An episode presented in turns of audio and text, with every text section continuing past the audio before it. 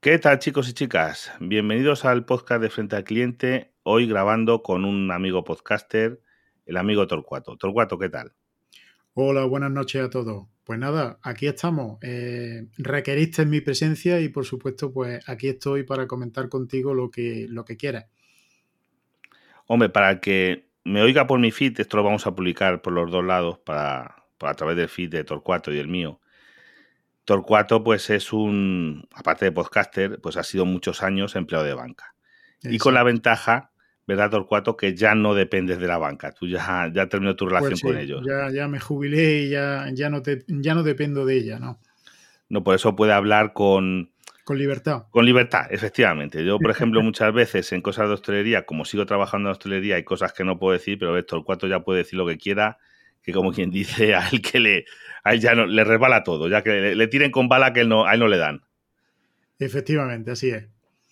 Pues nada, Pues- eh, dispara que yo te contesto. No, mira, yo es que mi idea de invitarte y de hablar es porque un oyente y eso me dijo también, como he hablado de cómo defenderse de abusos de as eléctricas, de incluso de algo de telecomunicaciones, de cuando te cobran permanencias que se inventan y cosas por ahí, en la banca también pasa. En la banca, y estamos hablando que encima suelen ser cosas de bastante más dinero. Sí. Te cobran cosas que, que yo no entiendo y bueno, la verdad es que sí, todos a todos nos hacen firmar un contrato que tú crees que se lo lee a alguien, el contrato, para abrir una simple cuenta corriente, una, una libreta o como quieras, no una se lo cuenta. lee nadie, absolutamente. Además, Porque- te ponen la letra tan pequeña que necesitarías pues, un microscopio para leerlo perfectamente. No, no, efectivamente, es que es eso, encima, o bueno, o, o directamente ni eso, te lo dan en un, hoy en día ya en digital, que eso es otra, eso es otra. Yo no, sé, Te, no te dan la posibilidad de leerlo ni siquiera en papel porque ya eso se ha sustituido por el PDF sí, y te dicen, pase usted ahí eso para arriba y firme ahí donde pone el firmar. Y entonces tú haces una firma ahí en ese aparatito electrónico y ya está. Y vamos, y si tienes suerte, pues luego te dan copia. Si no te dan copia, pues ya está. Pues se no, tienes que entiende tú incluso has firmado que te has enterado de todo. Buscarte la vida y descargártela tú de a lo mejor de algún sitio si, la- si eres capaz de encontrarla en la página web eso, del eso banco. quién lo hace, José. Eso quién lo hace. eso no hace nadie, ya lo sé. eso Prácticamente un- nadie. Sí, te puedes encontrar alguno que sea muy chuminoso y que lo haga. Y que el hombre te diga, oye, esto no me lo dijiste y tal. Ah, pues perdón usted, mire, le informo ahora mismo. Esto es así, tal, tal, por esto, por esto y por esto. Y entonces el hombre, pues, si lleva poco tiempo abierto con la cuenta abierta, pues te puede decir, ah, pues mira, pues no me interesa. Digo, bueno, pues ya está, pues cancelamos y no suele haber penalización. Pero cuando ya llevan mucho más tiempo con la cuenta abierta y te empiezan a saltar de comisiones, de mantenimiento, de, de gastos que al principio quizás no te lo han explicado correctamente, ¿eh? Eh, pues claro, ya el cliente, eh, si puedes llegar a un acuerdo con él y lo puedes arreglar, perfecto, pero si el cliente ya está mosqueado y está maltratado, pues eh, en muchos casos cancela la cuenta. Pero claro, al cancelar la cuenta viene el segundo problema, que si ya la cuenta tiene eh, una antigüedad, eh, aunque el cliente no haya tenido descubierto y tal, se le hace una liquidación inmediata y muchas veces le sale a pagar. Tiene que pagar algún tipo de comisión o algo. Y claro, yo, mm, yo que empecé en la banca allá por el año 1986-87, en plantilla es del 87, pero ya en el 86 hacía yo mis, pinitos en banca. Bueno, pues eh, la banca ha cambiado muchísimo. Y ha cambiado, lógicamente, desde mi punto de vista. No, mira, cambiado- perdona que te corte. No Sí. creo que haya nada. Es que pocas cosas se me ocurren. Bueno, la telefonía, vamos a ver, las telecomunicaciones y la banca son las dos cosas que han cambiado más. O que, mira, una Sí. carnicería sigue siendo una carnicería. Los supermercados más o menos siguen siendo supermercados, más bonitos, más feos, más eso. Pero el tema de la banca y quizás el otro, la, la telefonía, quizá la telefonía, la tecnología, porque hasta los ordenadores, te digo una cosa, yo llevo con ordenadores desde antes del, desde el 80 y pico, por ahí, desde tenía 14 años o por ahí tuve mi primer ordenador y yo creo que, hombre, sí, han ido evolucionando más rápido, más eso, pero tampoco es una que hayan sacado algo de loco, pero la banca, la banca ha cambiado, pero totalmente de negocios, que no tiene nada que ver, yo creo que la banca, incluso te digo más, los quizá los 10 últimos años. Hmm. Sí, ha cambiado mucho. Yo empecé con un ordenador que era, tenía, tenía ruedas y pesaba, aquello pesaba ciento y pico de kilos. Era un terminal Ronda 5935 IBM. Cuando yo empecé en Caja de Ahorros de Ronda y entonces eh, Caja de Ahorros de Ronda tenía hecho un contrato con IBM y me decían a mí, me decían a mí por aquellos tiempos que hasta Ronald Reagan tuvo que firmar para que ese aparato saliera de Estados Unidos y fuera a Ronda, a Málaga. Bueno, y era un monstruo, un monstruo enorme con una serie de llaves, teclados, luces y una pantallita diminuta en la que mediante una serie de opciones, eh, abrir supervisor, F2, barra, no sé qué, tal, pues se hacían las distintas operaciones bancarias que eh, empezaron a ver la luz en ese momento, ¿no? Cuando ya las entidades bancarias empezaron a informatizarse. Muy rápidamente, en un año y medio o dos, aquello no duró más, me sustituyeron esos terminales por unos, mm, por unos PCs, digamos, eh, para cada puesto de trabajo, cajero, interventor, director y tal, y eran el IBM 4700.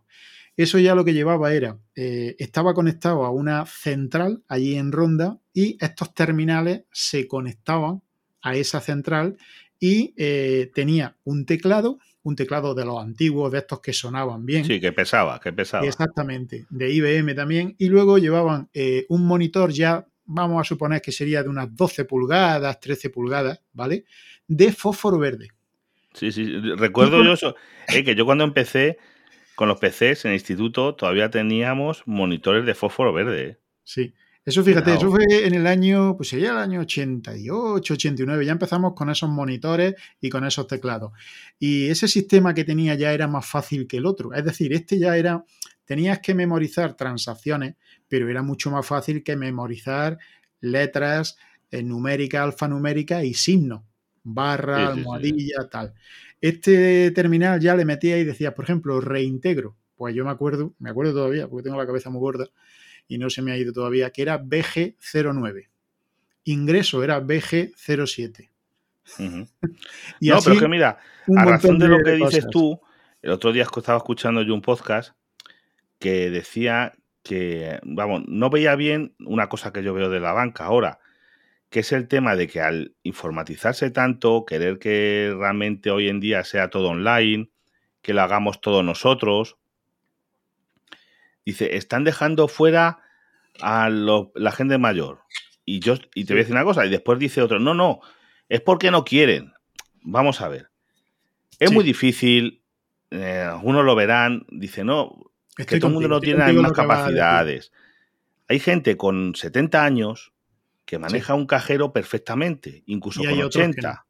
Y hay gente que no, y no es porque a lo mejor no quiera, es que es muy complicado para personas que, que no, han, no han sido tecnológicas, porque dicen, no, es que estos son los que cuando había el vídeo no sabían programar un vídeo. No sabían porque es que hay gente que se le hacía un mundo, es como el que no sabía conducir. El que no, hay gente que es incapaz de conducir. No todo el mundo es capaz de conducir. ¿eh? El 95% de la población seguramente puede conducir, puede llegar a adquirir esas habilidades, pero hay un 5% de gente que yo conozco de mi edad que no es capaz de conducir porque le da miedo. Por ejemplo, es que simplemente porque le da miedo. Pues ahí estamos en lo mismo. Y claro, esa gente ahora han, regulado un poquito porque hubo el movimiento este de, de Facua. sí, de Facua y demás, de, la gente del Señor ese, del señor ese que, puso una reclamación no sé si fue al Sabadell, no me acuerdo, una reclamación que decía que mm, somos mayores, pero no tontos, algo así, ¿no? Sí, sí, esa. Eso, eso, eso. Pues llevas razón, eh, yo estoy contigo. Mm, la banca ha evolucionado muy rápidamente, pero la gente eh, aclimatarse a esos nuevos sistemas, pues mm, hay mucha gente que ya es mayor y no se va a aclimatar nunca. Claro, y que decían, es que es muy fácil llegar al cajero, de, llegar al, cajero, el operario de caja del banco, y decíame esta, esta transferencia. Digo, pero es que estas personas, ¿quién les ha Es que no, no tienen por qué, y ellos han funcionado de esa manera. Y entonces, los bancos, ¿en qué momento te han dicho, oye, mira, vamos a dejar de hacer esto? O yo te digo una cosa, yo, mi cuenta, mira, yo tengo una cuenta en el, da igual decir marca, en el Santander. Vamos a ver, esta cuenta mía puede que tenga 15 años. Me han cambiado tres veces de cuenta. O sea, me han cambiado de, primero cuenta un 2-3, luego queremos ser tu banco, luego no sé qué, cambiándome las condiciones, por ponerte un ejemplo, que sí, que te mandan antiguamente una carta, te mandaban una carta, ahora ya no te mandan ninguna carta, ahora te mandarán un email que tú no, que como diciéndote como si no te interesa, vete, más o menos. Resumiendo es eso. Sí. Que no te creas que te dan una opción de decir, oye, es que unilateralmente estamos cambiando nosotros las condiciones, que es que es una cosa que a mí me parece pues, fatal, porque pero, los suyos... Pero perdona que te interrumpa, la banca lo que ha hecho desde que empezó a modernizarse, eso sí te lo tengo que decir, es intentar decirle a sus clientes que tenían que ir adaptándose poquito a poco. Pero ya sabes tú cómo es la gente en este país. Tú le decías a un tío o a una señora, oye, mira, la transferencia la puedes hacer desde el cajero automático. Además, si me traes el número de cuenta con los 20 dígitos, el importe, tal, pues lo tienes todo, no es simplemente nada más que teclearlo. No, no, no, pero bueno, tecleamelo tú, eh, que vas más rápido, no sé qué. A mí no me ha importado nunca. O sea, yo cuando la gente me dice atiéndeme, yo la he atendido siempre. Y yo no he echado nunca para atrás a una persona mayor eh, al cajero automático. Ojo, que me regañaban porque no lo hacía lo que debería de hacerlo, sino que lo hacía bastante menos. Pero claro, mm, cuando llevas mucho tiempo en una entidad bancaria, en una localidad, se adquieren compromisos, hay amistades, y llega un momento en que, claro, tú tampoco te puedes enfrentar, porque, claro, cuando hay compañeros míos que cierran la sucursal y se van a otro pueblo, pero si yo me quedo en la Carolina, por ejemplo. Claro, sí, sí, te van a ver por la calle, vamos, me van a calentar la cabeza también. y entonces muchas veces prefieres no perder el tiempo explicándole y se lo facilita y se lo hace. Yo jamás, mm, si una persona me ha dicho actualízame la libreta, yo no la he echado nunca al cajero. Yo sí he estado y se la he podido hacer en ese momento porque no estaba haciendo otra cosa, digo, espérate un momentito, que te la hago ahora mismo y se la he actualizado. Pero claro, a mí me decían desde hace ya mucho tiempo que esa práctica tenía que ir cambiando poco a poco en la mentalidad de los clientes y tal. ¿Qué es lo que ha pasado? Pues ha pasado pues lo que pasa con estas cosas de la informática, que la gente joven se ha adaptado muy rápidamente, pero la gente mayor no. Unos por dejadez, otros por impotencia porque no pueden, otros porque ya su cabeza no la tienen tan despejada como para entender ciertos conceptos. Eh, en fin, son cosas, pero yo siempre he sido mm, de los que me ha gustado atender a la gente personalmente, darle un trato personal. Y ahí ha estado muchas veces el éxito de las cajas de ahorro que nosotros al final sí, porque eran, más cercanos. Era un trato más familiar. Más, más cercano, e Eso de que llegara el cliente y le dijera, hombre, don Andrés, ¿qué tal? ¿Cómo estás? Hombre, y la familia, y los chiquillos, tal, eso a la gente le gusta. ¿Vale? No, por supuesto. Y si te paras y pierdes un minutito con esas cosas, luego a lo mejor le puedes vender otro producto. No, claro, no. Si ahora mismo lo, que hacen. Yo es que defiendo, defiendo más ese sistema que no el sistema de que llega ahora, porque oye, te lo digo yo, vamos, yo mis compañeros me tratan bien porque, hombre, porque saben que me lleva mucho tiempo. Hombre. Y si paso y le digo, oye, esto y tal, pero no te creas, alguna vez me han dicho, no, es que ya tenemos el horario de caja cerrado y tal. Digo, joder, digo, pues antes era todo lo contrario. Se abría muy pronto. Mira, yo cuando empecé, entrábamos a las 8. Había una cortina que quedaba cerrada hasta las 9. De 8 a 9 te daba tiempo a cargar el cajero automático, a sacar el efectivo, a hacer alguna compensación, algún trabajo administrativo y cuando abrías a las 9, pues estaba abierto, por ejemplo, hasta las 2 de la tarde. Bueno, pues eso empezaron a alargarlo, el horario de atención al público. Y entonces abríamos a las 8 y media, con lo cual ya te tenías que dar con los pies en el culete para hacer carga de cajero, cambio de cintas de impresora, en fin, trabajo administrativo, compensación, lo que sea. Y luego cerrábamos hasta las 2 y cuarto. Y ahora llega una entidad bancaria y tienen un horario de caja tan reducido que, te obligan, a hacerlo todo por cajero. Y, luego en el cajero automático, que los cajeros automáticos eh, yo los veo que todavía no funcionan al 100%, sino que tienen un sistema operativo muy tranquilo, pues te puedes tirar haciendo cola en un cajero pues un montón de tiempo. Y muchas veces si el cajero automático está situado en, eh, en, el exterior, si te está dando el sol, si te está cayendo la lluvia, ¿eh?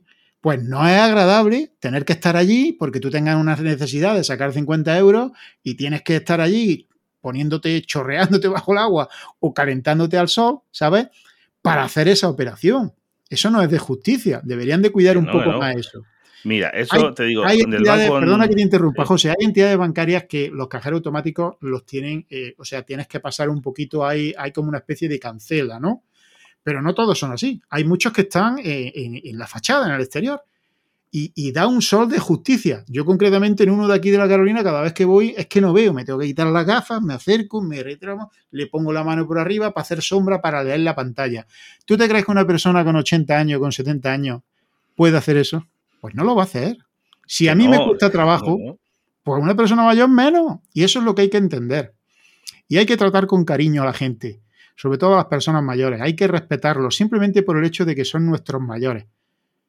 Hay que, respetarlos. mira, mira el caso. Eh, aquí, en estos pueblos, por aquí, por la zona, son todos de los que te digo yo.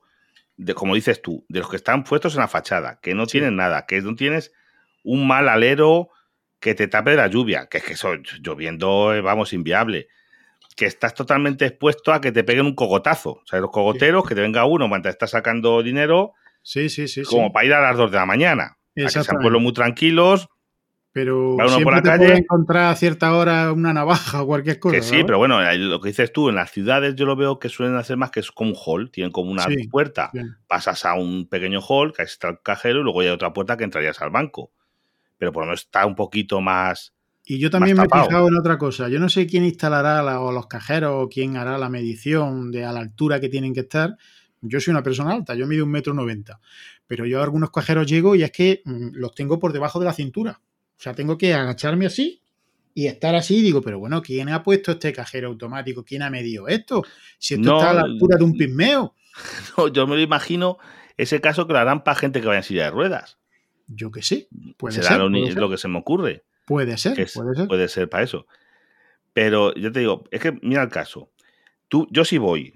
la pregunta ya vamos al, medio de la cuestión. Tú imagínate que yo voy al, banco y lo que dices tú, una transferencia, eh, se pueden, o sea, una cosa es que me cobren por hacerla, pero se pueden negar, yo tengo ahí una cuenta, ¿tú crees que se pueden negar hacérmela físicamente si yo voy y le digo, oye, no, quiero que me la hagas tú? A lo mejor me pueden cobrar, no te digo yo que tengo una lista de tarifas y dice, oye, pues para hacértela yo, en el cajero te saldría gratis y si te la hago yo me cobran. Pero si no, ¿tú crees que se pueden dejar a, hacer ese servicio? Yo creo que no. Lo que pasa es que, eh, mira, como yo he pasado por los diferentes puestos, he estado de director, he estado de empleado, he estado de interventor, en fin, he pasado por los diferentes puestos. Eh, los empleados eh, sufren la presión del director de la oficina. Y el director de la oficina, a su vez, sufre la presión del director territorial. Y el director territorial sufre la presión del provincial. Y así hasta llegar arriba. Entonces, ¿qué pasa? Que eso cuando llega abajo, si no quieres estar todo el día batallando con tu jefe, discutiendo y tal, pues le dices más vale que le haga caso, porque luego pasa también otra cosa. Llega la evaluación del desempeño, donde tu jefe te tiene que puntuar y dice, ah, sí, pues como yo te dije que hiciera esto y no me estás haciendo caso o estás haciendo otra cosa, suspenso. suspenso, sí. que a mí eso me ha hecho siempre mucha gracia. Digo, vale, digo, hemos vuelto a la escuela, ¿sabes? Hemos vuelto sí, a la Sí, pero, pero es que te digo, porque, bueno, mira, te voy a no tienen culpa muchas veces los empleados. Es, más la, presión que sufren. Hay que, entender lo que son personas que, trabajan allí y que están, pues eso, para dar un servicio y hacer lo que le diga su superior. Y no todo el mundo es capaz de enfrentarse a un superior. Yo sí me he enfrentado algunas veces. Yo no, pero yo te digo una cosa, yo creo que hay una cosa que sí que han conseguido. Desde luego, yo tengo que ir una vez al mes, una, una vez al mes al banco el resto yo, por ejemplo, tú imagínate, es una persona, vamos a geek, yo todo lo hago por internet. Lo único, lo que es al banco, entrar en una oficina tengo que una vez al mes. Yo también lo hago todo por internet ya. Porque, ya te digo, me pagan con un talón y lo tengo que ir a ingresar. No me queda otra, porque eso no, en mi banco los cajeros no aceptan depósito de cheque y de talón. No, no, solamente billetes. Puedes pagar incluso un recibo tienen para monedas, tienen hasta para monedas, para dar vueltas de eso. Pero no tienen para ingreso de cheques, no. Tiene que ser. Claro, hay ciertas operaciones que no hacen todavía. Que no, que tiene que ser físicamente. Sí. Pues si no, yo no entraría. Así te lo digo. Si no, yo me puedo tirar sin ir al banco. Porque a mí, ¿sabes para qué me llaman? Para venderme cosas. Claro. Igual que. la oficina, oye, que usted que tiene aquí un dinero, o hasta un plan de pensiones, o hasta un no sé qué, un no sé cuánto. Para uno, que digo, mira, no me. Lo lleváis crudo conmigo. Igual que yo. Yo Pero- no piso prácticamente nada más que para eso, para sacar efectivo y en el cajero automático. Y Pero si te digo, una yo- cantidad más grande, pues le aviso unos días antes Claro, sí, sí. al, que está en caja y le digo, oye, que me voy a llevar 1.200 euros porque es que quiero pagar esto. Claro. muchas veces te dicen, pues más de 1.000 no puedes sacar al día. Bueno, pues dame 1.000 hoy y para mañana 200. Sí, sí, Fíjate. O sea, es que se ha complicado de una manera la banca. ¿Desde cuándo yo o un cliente tiene que dar explicaciones para sacar una cantidad determinada de tu dinero? Haré, que lo, haré lo que quiera con él. ¿De qué? Exactamente. Y oiga, No, no, ya está Hacienda, ya está Hacienda para pedirme luego, eh, para pedirme eh, Explicaciones. explicaciones de, oiga, ¿usted para qué quiso esto? Bueno, ya se las daré yo a Hacienda. No, pero yo, se las tengo que dar al cajero, al banco. Hacienda, no, yo, yo te digo un caso. Mira, mi madre la cambié de banco porque de repente, eh, donde estaba, empezaron a que tenía ahí domicilia. Es que tú fíjate la cosa, mi madre tiene, como tiene una invalidez y es viuda, tiene dos pensiones. Tú Sí. fíjate la tontería. Al lorito que no, no lo podían entender, digo, pero vamos a ver, no hay nadie aquí en este banco con dos dedos de frente. Les tuve que decir eso. No, es que esto no se puede porque esto es el sistema. Digo, hombre, pero sobre el sistema habrá alguien que pueda controlar el sistema, dar un botón y decir, mira, a esta persona, olvídate. Porque Sí. empezaron a cobrarle comisiones, pero unas comisiones estamos hablando de casi 20 euros al mes Sí. por tener la cuenta. ¿Por qué? por Porque aquella tenía la pensión, pero como la, eh, eran dos pensiones, pero no, y la suma superaba el límite de lo que tenía que tener, a lo mejor si te- eran dos pensiones pequeñas. Imagínate, lo mínimo era una pensión de 600 euros. Sí. Ninguna de las dos pensiones de mi madre llegaba a 600 euros. Pero las dos suma, la suma de las dos sí. Pues no cumplía condiciones. Tú fíjate hasta dónde llega la cosa. Sí. Y decían que no cumplía condiciones, que es que esos sistemas no lo reconocía, que les tenían que cobrar todos los meses 20 euros. Digo, pero vosotros estáis mal de la cabeza. 20 euros a una mujer que tiene aquí domiciliado todos los recibos, que el banco lo usa nada más que para, viene aquí la pensión, saca un poco de dinero en efectivo para los gastos de comprar el pan, de, sí, de sí, comida te y entiendo, eso, Te entiendo por dónde vas. cumple las condiciones, que todas las condiciones tienen los recibos domiciliados y eso, pues eso, bueno, pues dije, pues nada, pues mira, me voy a llevar el dinero, que le, le abrí una cuenta en otro banco, que, que ahí sí que le consideraban, a que, simplemente que no, sí que no quiero que me des nada, pero pues no, hombre, ya Pero que estoy haciendo no aquí, quiten. no me quiten, es que 240 euros a mi madre, es que era la media pensión de, de- o sea, un mes se quedaban con el 50% de la pensión, casi. Bueno, pues digo, vale, y el dinero, pues vamos a hacer una transferencia. Por hacer una transferencia del dinero que quedaba en la cuenta a la cuenta nueva, me pedían casi 200 euros. Pero digo, pero Sí. vosotros estáis mal de la cabeza. Por una transferencia de un banco a otro, que tarde lo que tarde, que no es inmediata ni nada, como si tarda dos semanas, me pedí 200 euros. Es una barbaridad. ¿Sabe lo que hice? Pues pide mañana el dinero, que me lo llevo en billetes. Claro. Tampoco era, vamos a ver, que no, que Sí, estamos hablando que eran una 20 y pico mil, cantidad- pero sí, 20 y pico mil euros, que no estamos Sí. hablando que eran los ahorros que tiene mi madre toda la vida, que no, Sí, sí, sí, no sí. estamos hablando que será un billón de euros. Mm. Me los traes en billetes. ¿Cómo que no se puede? Digo, se tiene que poder. Yo quiero mi dinero, vamos, mi madre quiere su dinero y tú le tienes que dar su dinero. Te aviso con tiempo para que lo pidas, porque yo entiendo que no lo vas a tener aquí. Eso es lo único No. que tienes que cumplir. O sea, la única pega que te podrían poner es que no le avises con tiempo. Pero si tú le avisas con tiempo, con 48 horas su- Sí, sí, sí, es suficiente. Les 24, avisé, 48 horas, les santó a cuerno quemado Te lo tienen que dar. y me cogí yo mi dinero en una, en una bolsa. Una bolsa Sí. en una mochila, que tampoco está. Eso es un billete grande, eso no es nada. Eso no, es- no abulta, eso es casi un sándwich, un bocadillo. Y me lo llevé al otro banco. Digo, yo no estoy dispuesto a que mi madre pague ciento y pico euros por, por esto. Y dice, es que te van a poner problemas a Hacienda. Digo, ninguno. Porque yo tengo aquí que he sacado esta cantidad y que aquí lo voy a ingresar. Tengo Sí. el recibo de haberlo sacado y de dónde, dónde viene este dinero. Mira, de sacarlo de esta cuenta. Y la misma- si hemos sacado tanto no sé qué, lo mismo voy a ingresar aquí. Exacto. Ya verás tú, que- paso y ya está. Y punto. Pero es que vamos, es- se están poniendo en un plan y claro, después estamos en otra cosa, que es un servicio que yo considero esencial. Es que Sí. hoy en día Sí. una persona, por muy pobre que sea, que tiene que cobrar la, la- ¿cómo se llama esto? La mínimo vital o la pensión vital esta, lo que sea, si no tienes una cuenta no lo puedes cobrar. Tú no vas a cobrarlo a- al ayuntamiento en billetes. Sí. Y gente que no le quieren... Es muy complicado. Y yo te digo que se están... que yo lo veo bien, que se haya digitalizado y que digo, cuando voy a la, a a la- allí a- presencialmente a la oficina, yo casi no veo a nadie. O sea, clientes, a lo mejor yo cojo un cliente. Sí, pero, Y como pero ¿sabes mucho, por qué, me- ¿sabes por qué ha pasado eso? Claro. José, ¿sabes por qué ha pasado eso? Porque hubo un tiempo en que eh, para sacar un préstamo al consumo o una hipoteca te cobraban un 22%. Yo recuerdo que mi padre la, la hipoteca de su casa la terminó pagando al 22%. Imagínate lo que es pagar una hipoteca al 22%. Bueno, Eh, ¿Sabes cuál era el máximo Pero- de mi hipoteca? pero te daban, perdóname, pero te daban, si metías dinero a plazo fijo o en un depósito, te daban también un 12 o un 14. Eso lo he visto yo. Eso lo he visto yo. Y claro, el que tenía unos ahorrillos, pues se permitía el lujo de cada tres meses, si era trimestral, semestral, anual, pues tenías ahí un dinerillo. Dinerillo que luego de los mismos intereses te quitaban también la retención de Hacienda. ¿Qué ha pasado con la retención de Hacienda? Que ha ido subiendo. Ha ido subiendo. Entonces cada vez percibe menos el cliente.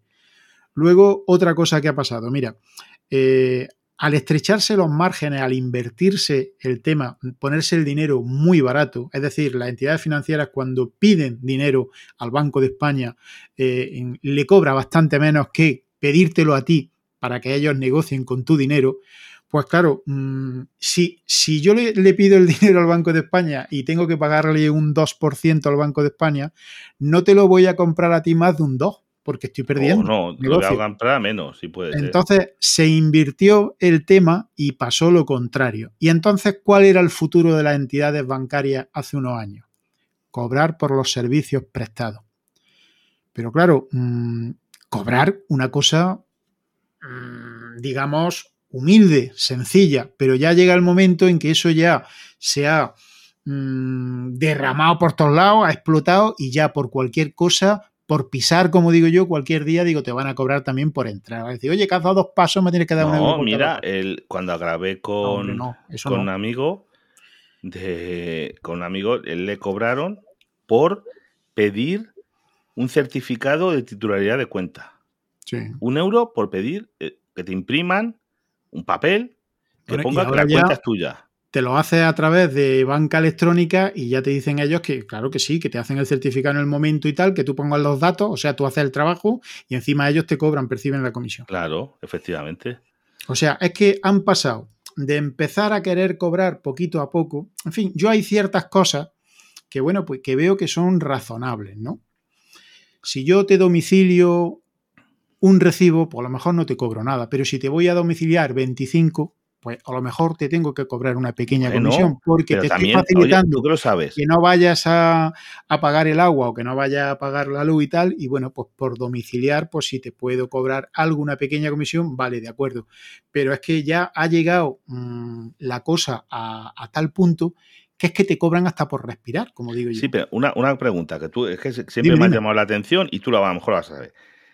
Yo tengo domiciliado todas las cosas, con la luz, el teléfono, todas las cosas. Tú estás vinculado. La entidad, la entidad, no, pero el banco. Bien por, vinculado. Por ejemplo, yo con, a ver, yo tengo el, el teléfono con Digi, ¿vale? Digi me cobran a- al mes 45 euros. ¿El banco de esos 45 euros se lleva algo? El banco, eh, por pasarle en soporte electrónico eh, tu recibo a Digi, se lleva una pequeña comisión. Ah, ahí se lleva una pequeña. Igual Sí. que se lleva con las tarjetas. Las tarjetas, por ejemplo, yo trabajo en un restaurante, ahí eh, mi jefe cuando le- es muy pequeño, porque antiguamente era una pasta, ¿eh? Sí. Yo he llegado a trabajar con comisiones del 6 y el 7%, que en un bar era una pasta. Ahora ha bajado, a lo mejor ahora está en un 0,5 o un 0,3. Pero claro, toda la cantidad de miles de, di- de- de miles de euros que se mueven, ahí están cobrando también una pasta, ¿eh? Solo Sí, con las tarjetas. Sí, sí. Que, sí. que vamos a ver que no son hermanitas de la caridad que estén ahí por amor al arte. Que Sí. aparte, el- que los bancos están para ganar dinero. Por supuesto, Sí. es una empresa y están Todos para los ganar negocios dinero. están para ganar dinero. Pero, yo creo que muchas veces abusan de los pobrecitos mm, que te digo yo que tú tienes una tú tienes No, dos que- millones de euros y es- no te cobran es que- nada. Es que esto me gustaría metérselo y yo en mis charlas, en mis reuniones, muchas veces lo decía, ¿no? Espérate un momento, que me está saltando por aquí una notificación y ahora mismo no puedo. Nada, tú entender. tranquilo. Eh, mira, el, el banco a medida que se ha ido modernizando y ha ido avanzando, eh, en las charlas que te dan, las reuniones que te dan, te dicen, vamos a ver, es que la oficina de la Carolina tiene no sé cuántos clientes con nómina domiciliada, pero esos señores que tienen la nómina domiciliada, tantos no tienen tarjeta, tantos no tienen el seguro de deceso, tantos no tienen el seguro de la casa, tantos no tienen tarjeta Visa, tantos no tienen la tarjeta... O sea, te dan tal cantidad de información y quieren que cuando un cliente entre por la puerta, que inmediatamente tú le cargues toda la mochila de productos del banco de golpe. Y eso no es así, eso es un error. No, no, no, eso es imposible. Mira, perdóname que te, que te interrumpa, José. Yo un día discutí con un director de área, ¿eh? porque me pidió, mm, tuvimos una reunión y nos estaba pidiendo que eh, cumpliéramos una campaña eh, que eran fondos de inversión de renta variable materializados en empresas tecnológicas y tal. Yo, en el pueblo que estaba por aquello entonces, era un pueblecito que hay más arriba de la Carolina, que era Santa Elena, un pueblo de 1.237 habitantes, donde, salvo excepciones, que también hay gente que entiende, pues el tipo de público que yo tenía, que mis clientes, que eran mis clientes, era gente muy sencilla, muy humilde. Yo consideré que ese producto, que además tenía una alta, eh, eh, alta peligrosidad, porque... ¿Eran las preferentes o no? No, no, no eran eso. No, no, era otro, no era el mismo producto, vale. Era otra cosa, era otra cosa, no eran las preferentes. Pero yo veía que tenía bastante riesgo y entonces yo a esta gente que lleva toda la vida ahorrando y tenía 12.000 euros, por ejemplo, ¿eh? Yo no le iba a coger los 12.000 euros para explicarle a los pocos meses que tenían 3.000. Porque aparte a mí me matan allí en, Santa Elena, me corren a borrazos. Te, van con la escopeta y te pegan dos tiros. Yo, antes que mm, por banquero, ¿eh? me tengo por ser buena persona. Y entonces yo cogía a la gente y le decía, mira, fulano, eh, tengo esto, esto y esto. Yo se lo ofrecía, ¿eh? Yo se lo ofrecía. Digo, pero mira, esto tiene más riesgo que esto. Yo, mira, esto te doy un poquito menos, pero esto lo vas a tener seguro y tu dinero va a crecer. ¿Eh? Sí, sí, sí. Entonces la gente me decía, Torcuato, pues lo que tú digas, lo que tú quieras. Pues yo cogía, pum, y le ponía eh, su dinero ahí. El hombre cuando venía, pues como la cuenta que yo le había ajustado y los intereses que yo le había dicho que, le iba, que iba a percibir eran pues los que le habían abonado la cuenta, pues tan contento. Me pues acuerdo de una temporada en la que vinieron a sustituirme, a sustituirme a mí eh, de director allí en, en Santa Elena, yo estaba solo.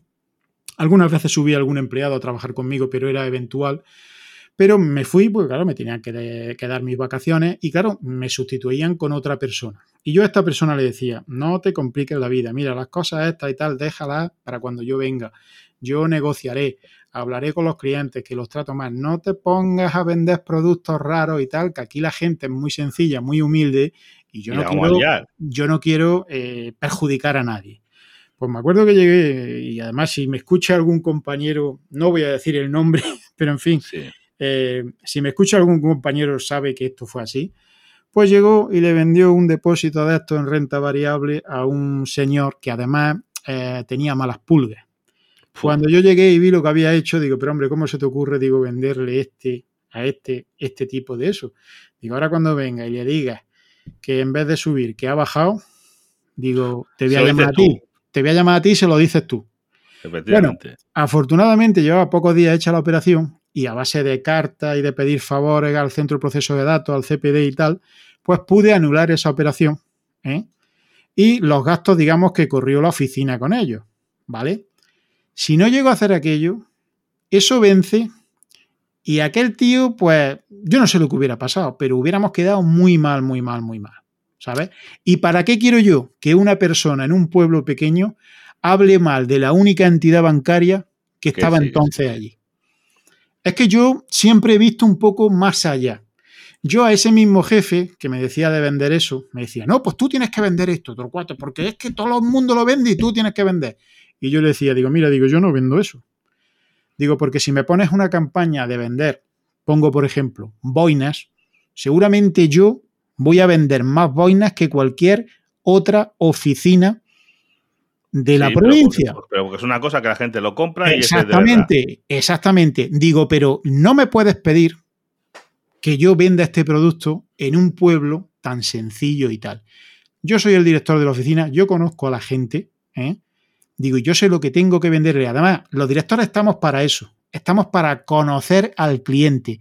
Y no se puede llegar desde el principio y cargarle la mochila al cliente con todo. No. Mira, yo he tenido clientes que mmm, eran pequeños y eran menores de edad y le he abierto, por ejemplo, una libreta de ahorro infantil.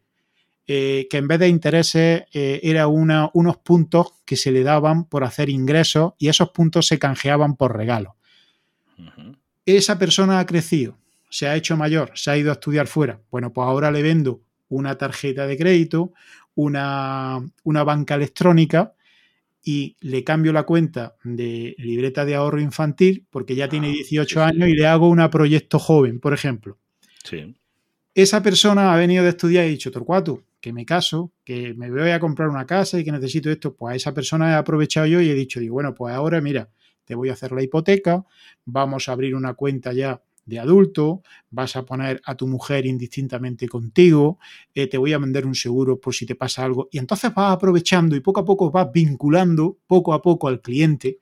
No, y ese y cliente vas se fía. detectando las necesidades que el cliente va teniendo poco a poco. Eso es lo que tenemos que hacer. Pero es un error que un cliente entre por la puerta y decir, sin conocerlo de nada, venga, tú tienes que llevarte la hipoteca, el préstamo de consumo, el seguro del coche, la banca electrónica, la tarjeta de crédito, la tarjeta de débito, la tarjeta virtual. Sí, sí, Hombre, sí. por sí. Para, para, para, para. Ya te iré yo No. pidiendo según Yo- mi vida y tú vas cubriendo mis necesidades. Yo tengo un caso, mira, a mi padre, bancos. A mi padre cobró, cobró un- una herencia, murieron mis abuelos y cobró un, no te tampoco era mucho dinero. Y entonces fui yo con él a, al banco a, pues, pues vamos a meterlo en un plazo fijo, fue hace, yo qué sé, 15 años o 20, todavía había plazos fijos y demás. Pero es cuando empezaron lo de las preferentes. Y la de la directora le vendió unas preferentes. Vamos, nos dio los papeles y eso, pero había que firmar unas cuantas cosas, hacerte con un pequeño estudio de, de no me acuerdo, de como que entendías lo que era. Y en eso me llamó un, el chico que estaba de cajero, que lo tenía bastante amistad con él, que será como dice el pueblo, y me dijo, mira, que tu padre no contrate eso. Claro. Que no contrate eso. Y gracias a eso, mi padre no perdió todo su dinero. Porque dijo, mira, tú pones aquí en un plazo fijo, que le van a dar un 2%, a lo mejor era entonces, o una, muy poquito. Pero el dinero estáis seguro. Que si, si les llegamos a coger lo otro, fue una de las preferentes que iban con el, con el Banesto. Iban era una caja de ahorros, la que donde estamos aquí, la caja rural de Toledo, Sí, iban referenciadas al Banesto, que fíjate Ah. lo que pasó, sí. que se, que se hundió, Con ya incluso perdió todo el dinero, Mm. para que veas la, ese hombre, por ejemplo, la diferencia que igual que tú tenía moral y dijo, mira, yo a este hombre le conozco de hace, desde que estoy yo aquí en este banco, en esta sucursal, esta es una, la directora era una que había venido hace dos días, que quería medrar y vender a todo el mundo lo que fuera, y es que es el exactamente el caso que tú estás contando. Sí, Pero es que eso hoy en día se está perdiendo.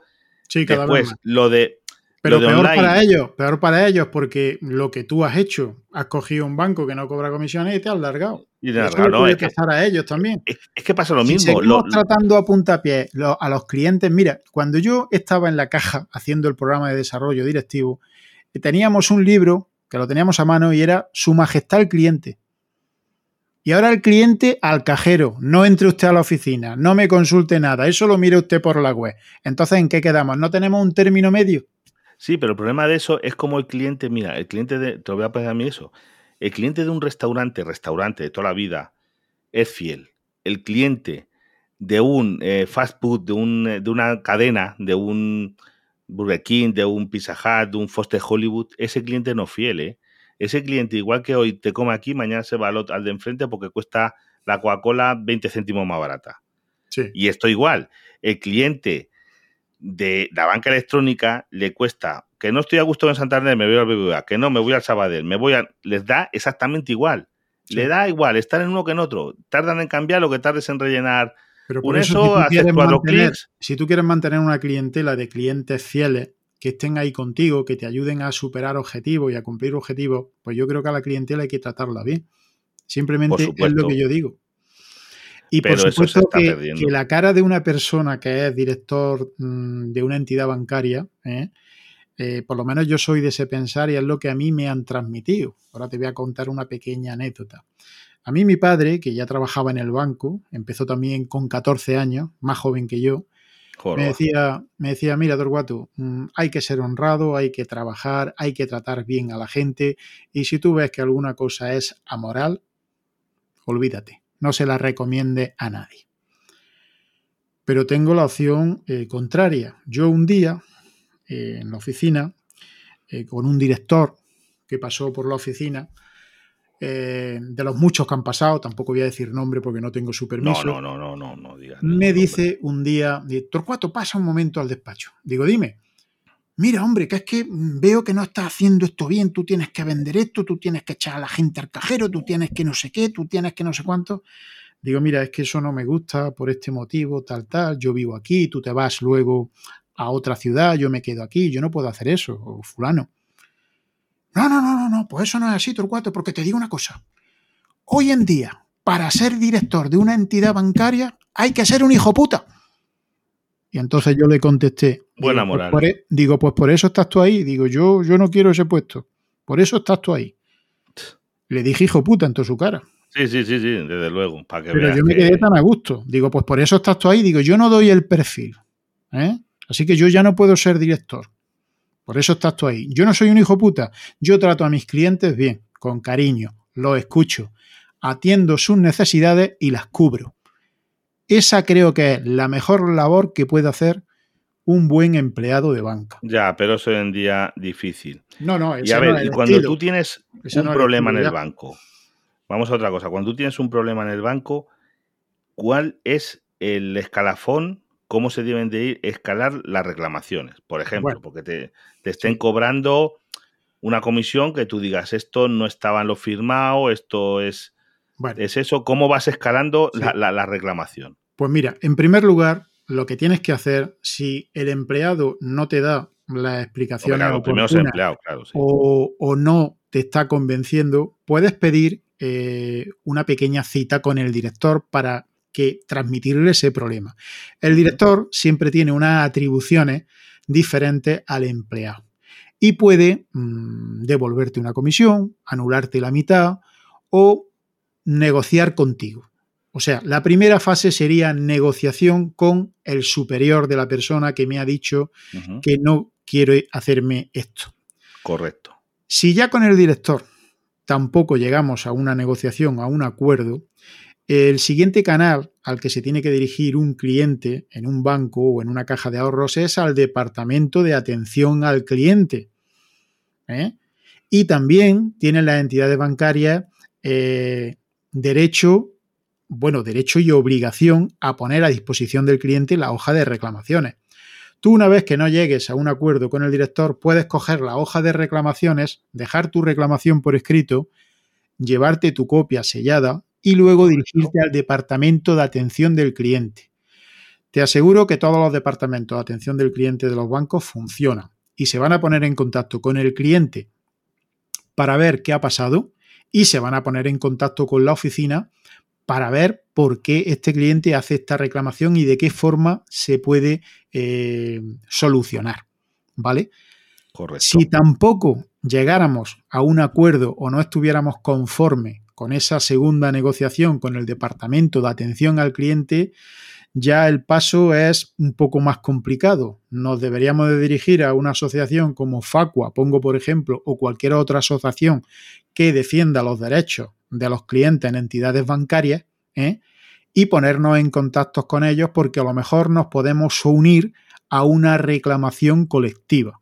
Sí, como ¿vale? cuando los topes suelo y las cláusulas suelo, cláusulas exactamente, suelo. Exactamente, porque hombre, uno, una reclamación a lo mejor no hace nada, pero si tú ya te unes, ya, ya, te unes a más personas que han hecho esa misma reclamación, pues ya la cosa, digamos que eh, se oye más y, y se trata más. ¿eh? Y esos son los canales principales. Esos son los canales principales. Más de allá no hay, no hay otra cosa. No hay otra cosa. No, pues hombre, pues yo espero que realmente el trato a los clientes, o sea, que los pequeños bancos no desaparezcan, pero yo tengo una cosa, como va esto hoy en día, aquí en, en el pueblo donde estoy yo, ha quedado ya más que una. Había tres sucursales bancarias. ¿Qué me va a decir? No, llegó a haber cuatro sí, de sí. diferentes bancos. Ya queda una Y yo creo que vamos abocados a que va a haber una en las ciudades grandes. O sea, están cerrando oficinas. Grandes. Están cerrando oficinas a manta. Están poniendo lo que se llama ahora una ventanilla desplazada, que es que va una persona, te hace un par de gestiones, pero esa persona no puede solucionar grandes cosas, porque depende de un director que coordina a lo mejor cuatro o cinco ventanillas desplazadas. Entonces, eh, todo ese sistema que han montado, ¿eh? y ahora hablaré también del tema un poco, eh, a mí no me gustaba, porque siempre un director de banca ha tenido unas atribuciones personales en base al conocimiento del pueblo y en base al conocimiento del negocio, del tejido rural, industrial y tal. Es decir, yo, por ejemplo, en mis tiempos, pues yo me acuerdo que de las últimas atribuciones que tenía era en personales podía dar hasta 2 millones de pesetas. Fíjate, me voy a las pesetas, ¿eh? Sí, sí, sí. 2 millones de pesetas. Y yo para 2 millones de pesetas no tenía que pedirle permiso a ningún jefe ni a ninguna dirección de área que me estudiara la operación. Yo estudiaba. Pero tú sabías, perdona que te corte, sí. pero tú conocías al cliente y tú seguro que sabías, mira, este me va a pagar, este no me va a pagar porque le conozco, porque tiene esto, lo otro, no sé qué, lo de allí. Es que tú lo sabías. Mejor que ningún algoritmo, que mejor que ningún ordenador, que, que estuviera en el RAID, este está en el ANEF por una cosa que le pasó hace 20 años, pero este tío le dejo los 2 millones y me lo va a devolver. Exactamente. Y entonces tú llegabas, concedías esa operación, se mandaba a la notaría, se intervenía por fedatario público, ¿eh? Eh, a partir de una cantidad. Eh, había también algunas excepciones, cantidades a lo mejor muy pequeñas o clientes muy buenos tampoco se intervenían por fedatario público, pero bueno, bastaba con que el director dijera que ese cliente iba a pagar y aquello salía siempre bien. En el 99,9% de las veces salía aquello bien. ¿Qué pasó? Que las entidades bancarias, con esto de la informática y tal, empezaron a prescindir de los empleados y de eh, la formación o la, o la, experiencia que tenían los empleados más, más viejos y los sustituyeron por gente muy joven a la que le pedían venían muy bien formados, mejor formados que nosotros eh, y, y, tenían unos estudios mucho más avanzados que nosotros. Y yo siempre he dicho lo mismo. Digo, a ver, parado un poquito a pensar. Que sí, que este puede tener su título de empresariales, que puede tener un máster, pero que este tío nunca se ha puesto detrás de un mostrador en una ventanilla de una oficina y que no conoce al pueblo y que la puede liar. Pues la liaron, José. La liaron. la liaron. Hubo cantidad de gente que debido a su inexperiencia empezó a hacer operaciones y operaciones que iban a mora. Las entidades bancarias inmediatamente reaccionaron. ¿Qué hicieron? Pues eh, sacaron una, una aplicación informática para que eh, ya no solo contara la aprobación del director de la oficina, sino que eh, tenía que esa operación evaluarla un sistema y ese sistema te daba eh, un porcentaje de si la operación iba a salir bien o iba a salir mal. Si iba a salir mal, tenías que elevarla al nivel siguiente para que la estudiara un economista o gente más preparada que tú y ya te decías si tenías que aportarle algo más o tenías que meterle un fiador o si se podía dar o por qué no se podía dar.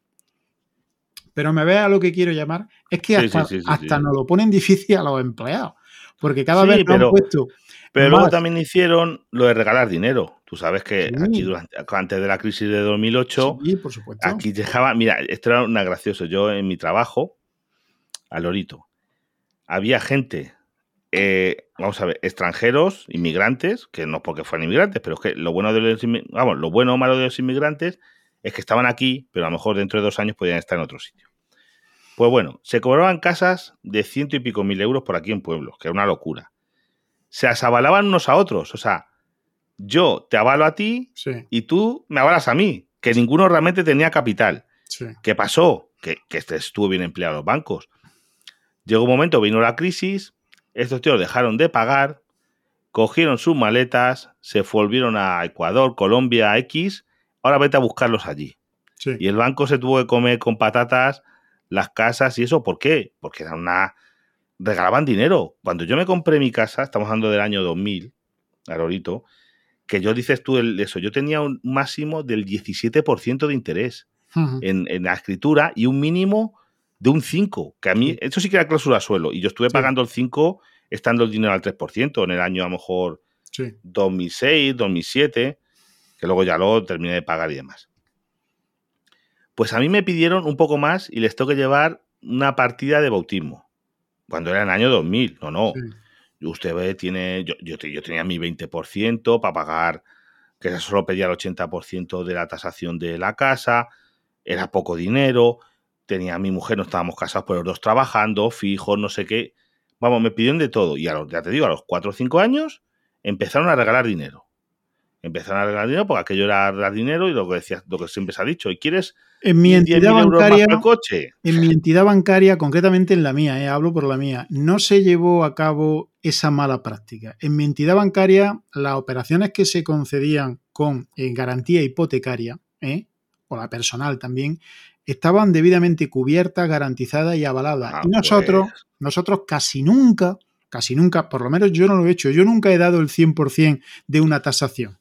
Nosotros dábamos un 75, un 80, un 85. Sí, lo siempre nos quedábamos lo, lógico. un poquito por debajo. ¿Qué pasa con eso? Pues que ahora viene una época mala de morosidad y si tú tus operaciones las tienes debidamente garantizadas y cubiertas, la morosidad no se te dispara. Pero a otras entidades bancarias, pues mm, se les disparó aquello. ¿Me entiendes? A ver, y Yo la mía, por lo menos, en, la mía no se hizo aquello de esa manera.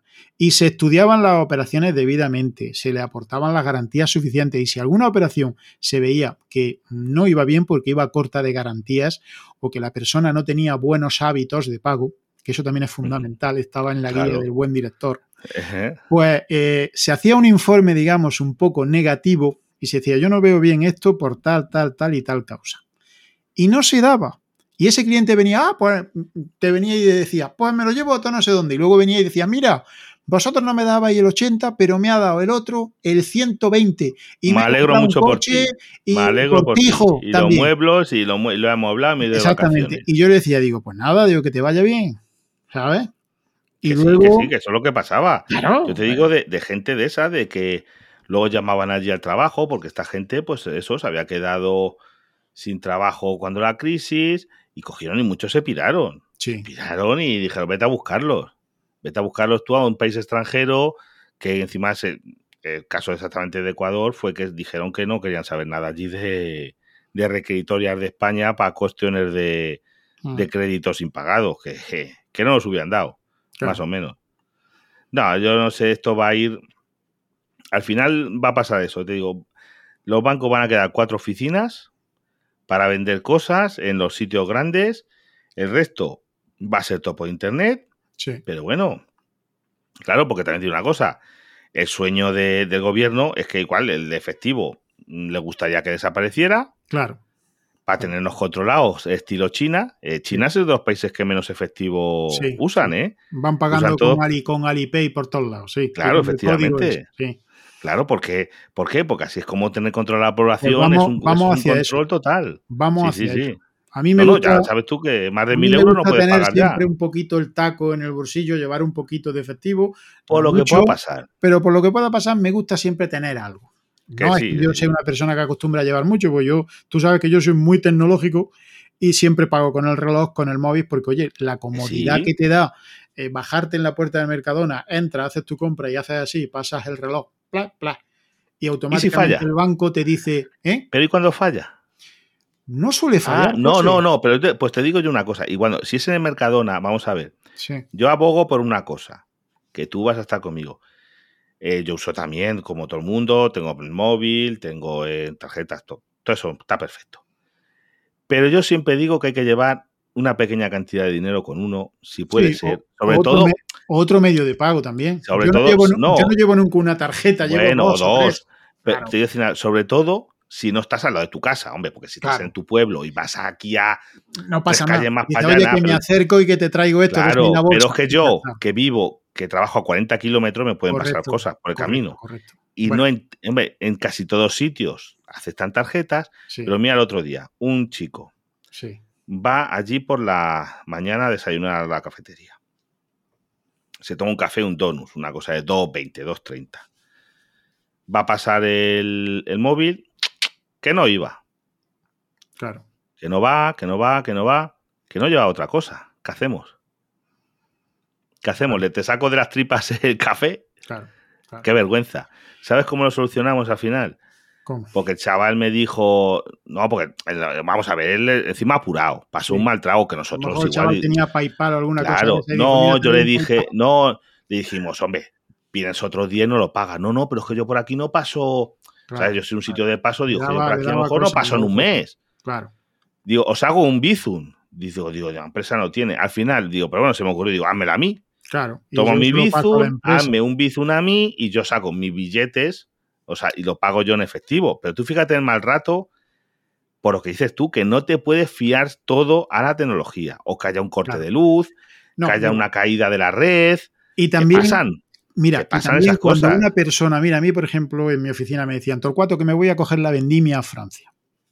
¿Qué me, qué, qué me llevo allí? ¿Me llevo una libreta? Me digo, no, mira, allí la libreta no te la va a admitir ningún eso. Llévate una tarjeta 6000 y llévate también una visa. ¿Por qué? No, bueno, la visa, pues yo funciono bien con esta. Digo, ya, digo, pero tú te vas a Francia. Digo, imagínate que llega un día y no encuentras un cajero que acepte las 6000, pues tienes la visa. Coge, lo sacas de la visa. Luego, si quieres, me llama a mí y me dice, oye, pásame de la cuenta y me quitas lo que he dispuesto de la visa y lo hago a golpe de tecla.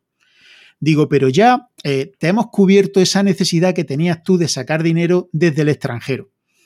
Siempre es bueno eh, orientar al cliente y decirle, mira, eh, esto va por aquí, los tiros van por aquí, pero yo te recomiendo que hagas esto y esto. Y me vuelvo otra vez, aunque me ponga pesado, lo tengo que decir, lo fundamental es el conocimiento del empresario y del director de la persona y detectar las necesidades que va a tener y ir cubriéndolas poco a poco. Pues eso se está perdiendo. O vamos, no, yo se ha perdido ya. se ha perdido. se ha Ya te digo yo que ahora mismo en las oficinas tienen a funcionarios, vamos a llamar. Son gente que, sobre todo, dices tú, han jubilado. Ahora ya no les dejan, pero hubo un montón de gente que la jubilaron.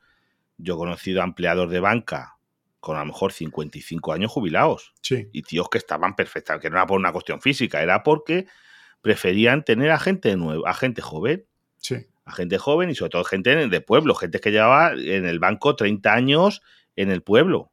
Fíjate. Claro, es que a la gente joven se le puede echar mejor el pie al cuello y no protestan. Sí, los sí, viejos, los que llevábamos ya bastante tiempo, teníamos Claro, el no- colmillo no. un poquito retorcido y cuando nos pisaba decíamos, oye, que me estás pisando. Claro, y encima, claro, tenía esa antigüedad y tenía además, y no era cuestión, porque al joven que lleva tres años dice, mira, la puta calle, te indemnizamos con lo que sea, claro, pero a un tío que lleva a lo mejor 30 años no era tan fácil echarle. Exactamente. Eh, Iba luego al, ju- al juez y el juez te, te obligaba a readmitirle. Otra cosa es que dicen, no, es que le hemos pillado robando. No, oiga, Sí. es que este señor no ha hecho nada que se le pueda llamar delito o a una cosa mm, que no, no- no tiene nada y entonces cuando te echaban por... No, es que no cumple objetivos. Eso demuestra ser un juez. Es que eso de los objetivos... Es un juez, dice, ¿venía a trabajar todos los días a su hora? Sí. Mm, ¿Hacía su trabajo? Sí. Sí. Bueno, los objetivos se los va usted a explicar a, a quien yo le diga. Exactamente. Exactamente. Pero bueno, pues es. nada, vamos a ir cortando por aquí para no alargarnos mucho, pero bien, espero que, que haya quedado claro el que se está perdiendo mucho Sí, en, el en ese tipo de de... banca ha cambiado mucho y se está perdiendo eso, el tratar bien a la persona, el tratar cercano al cliente. sí, y va todo el- dirigido a medios informáticos, a medios telemáticos y no todo el mundo, hasta que no pasen por lo visto más décadas, no todo el mundo va a saber utilizar un ordenador, un cajero No, pero automático. Te digo lo mismo, esto como es la como gente, la más gente sencillo. joven. Yo te lo comparo con ir a un bar, un bar de toda la vida, un bar de pueblo, un bar de Sí. barrio, o irte que lo quieren sustituir el bar del pueblo por unas máquinas expendedoras de café, de Coca-Cola y de galletas. O sea, yo dejo de ir al bar, yo dejo de ir a ese bar.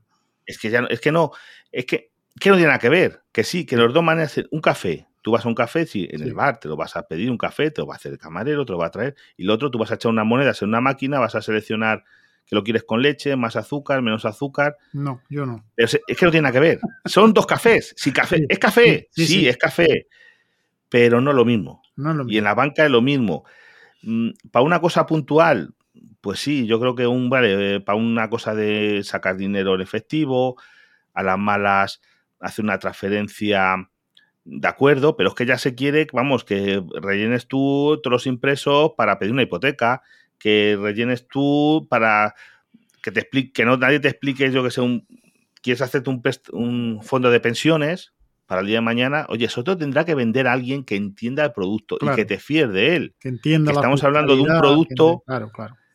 ¿Qué es eso? Y eso se va a perder. Se- vamos, se está perdiendo y yo no Mira, sé. yo cuando. mm, yo soy una persona que sale mucho a comer fuera porque yo estoy divorciado, vivo solo y yo me he dado cuenta que me gasto menos dinero si salgo a comer fuera un menú. Tengo muchos restaurantes alrededor y yo, pues con mi cochecito, me muevo, me voy de un día a otro, me voy de un día a otro, a otro, a otro. Sí, va variando. y le voy dando de comer un poquillo también a todos, que también viene bien para los negocios, Sí. ¿sabes? Bueno, pues yo mm, normalmente salgo a comer fuera y me hago un menú, me, me tomo un menú que puede costar Sí. 12 euros, 13 euros, en Sí, un sitio media. 11, en otro, en fin, pero como bien y tal. El día que yo llegue a un restaurante de eso y me diga, mm, ¿Torcuato va a comer? Sí, bueno, pues pasa y te cortan las patatas. Y ponte tú el mantés, que ya te llevo yo para allá eso, y tú te vas haciendo si quieres ahora los huevos fritos. Yo dejo de ir a ese restaurante. Pasa lo mismo que con las cadenas de Burger King y de McDonald's y de Telepizza. Yo siempre que voy con algún amigo, ¿eh? Eh, cuando termino, lo agrupo todo en, en bandejas eh, y lo dejo todo, por supuesto, bien recogidito. Yo lo dejo encima, José. Y yo sé que No, tú eres pero- camarero Pero y a lo lo sé. mejor pero- me va a No, decir, no, no, no, no, no, no. me dice no, algunas que- veces, y me dice algunas veces la chica, dice, oiga, por favor, échelo. Digo, mira, perdona, guapa. No, digo, mira, yo estoy tu mirando trabajo. por tu puesto de trabajo. No, y Digo, si encima hay yo te hago el trabajo, José, digo, va a llegar un día y me va a decir, ¿qué quiere una hamburguesa? Pasa y que- átela.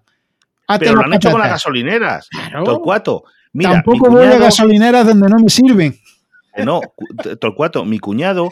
Eh, Carlos, que estoy acordando de ti.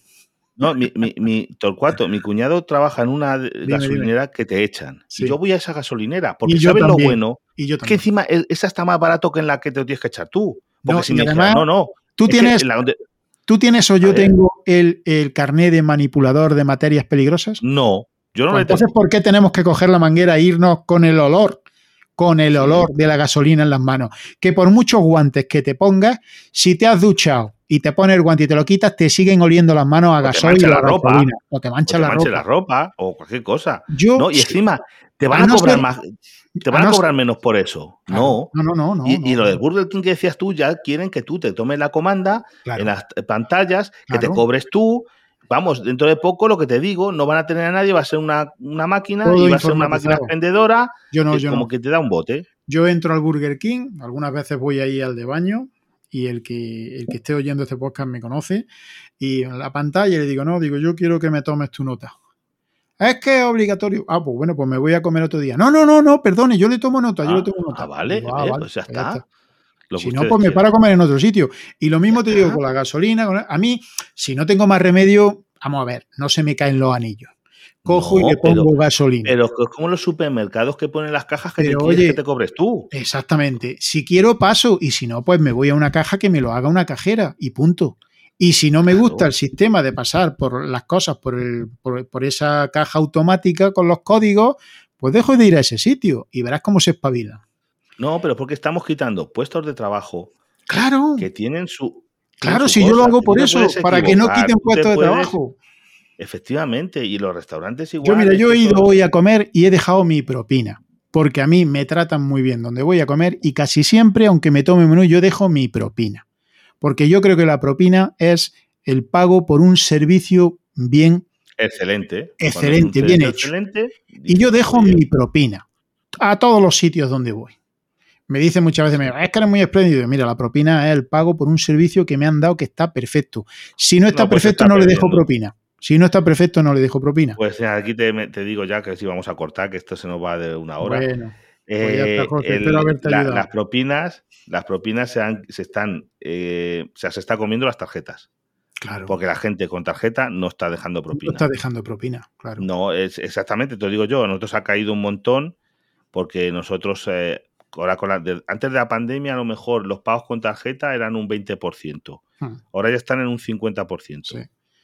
Y claro, la propina se ha Bueno, reducido también se puede hacer otra cosa, ¿eh?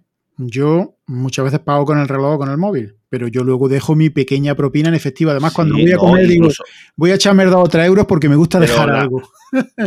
pero que la gente aquí, la, la- igual puedes dejar propina con la tarjeta. Sí, Tú también, también, gente que también. son 39 euros Cobra y 40. te dice y te dice el cliente, cóbrate 40. No hay problema, nosotros Claro, eso lo claro, recuperamos. pero eh, que, que se está perdiendo la costumbre. Tú sabes que en, Estados Unidos, si tú entras a un local a consumir y no dejas propina, que me parece que es un 4% de lo que te has consumido, eh, no te vuelven a atender bien. Tú puedes entrar otro día y no te atienden bien. Vamos a ver, porque en Estados Unidos. Viven de las propinas mucho, sí. Eh, no, es que los, empleados no tienen sueldo en sí. O sea, los empleados de los restaurantes, los camareros, los cocineros, sí, pero los camareros viven de. O sea, tienen que ser de las propinas. O sea, tienen a lo mejor un pequeño sueldo simbólico. Imagínate que aquí en España a lo mejor tienen 300 euros. Pero el resto se van a comisión. Vamos a llamar, es que eso más que propina, en Estados Unidos yo lo llamaría ir a comisión. Y claro, si les quitas si no dejas propina, les estás quitando la comisión. Ellos dicen, oye, pues de me llevo un 6, un 7%, es quizá más, un 6 o un 7%, incluso en México un 10%. Sí. Eh, de, que es su comisión. Vamos a ver, van a comisión, no cobran un sueldo, van a comisión. Es como si fuera un vendedor de, de, coches que diga, no, tú tienes un sueldo de 700 euros, pero luego el resto, a lo mejor ganas 2.000 si vendes muchos coches, pero vas a comisión de lo que vendas. Pues es eso. Pues bueno, lo vamos a dejar de despedir por aquí, de verdad que si no, esto se nos salga mucho. Pues mira, una recomendación que te voy a dar de una serie, tú que eres camarero, mírate la serie de Bear. Sí, lo, vamos a ver, la quiero ver, la quiero ver porque he visto, he, leído unas crónicas sí han dicho que es buenísima. En yo, algunos grupos de Yo vi ayer dos capítulos y terminé estresado. Digo, madre mía, qué ritmo de trabajo, la cocina, los camareros. Digo, es alucinante. Pues tengo que verla para comentarla. Sí, tengo que verla y te la comentaré. Yo tengo que, donde yo trabajo, el ritmo es así, ¿eh? Seguro. no la he visto todavía, pero la quiero ver. Pues macho, te tienes y el ritmo, el ritmo te digo yo que, tiene que ser muy parecido. La tengo que ver. bueno, pues muchísimas gracias. Nada, a ti. Esto, si nos estés escuchando por mi feed escuchar, vamos, lo voy a dejar en notas del programa, el enlace a, al podcast de Torcuato. Él habla muchas cosas de tecnología y demás. Y sí, bueno, y ya Torcuato, si te escuchan por, por tu feed, pues bueno, que me, que me escuchen a mí también si quieren. Hombre, yo por supuesto te recomendaré a ti también. Tú me mandas el audio, que yo lo subo a mi feed y tú subes claro, lo vamos a subir, lo vamos a subir a los dos. Para y así que, no, que nos escriban y que nos oigan por los dos lados, José y que nos comenten lo que sea, para si algún oyente me quiere comentar, yo voy a dejar también mi método de contacto, alguna pregunta que eso, otro día de aquí a un tiempo, cuando tengamos algunas otras cositas a hablar de banca, le podemos, preguntar a, a Torcuato, que él, oye, pues mira, se ha tirado un montón de años en lo suyo. sí, la pues verdad que sí. Muchas gracias. Pues nada, gracias a ti, José, buenas noches. Buenas noches.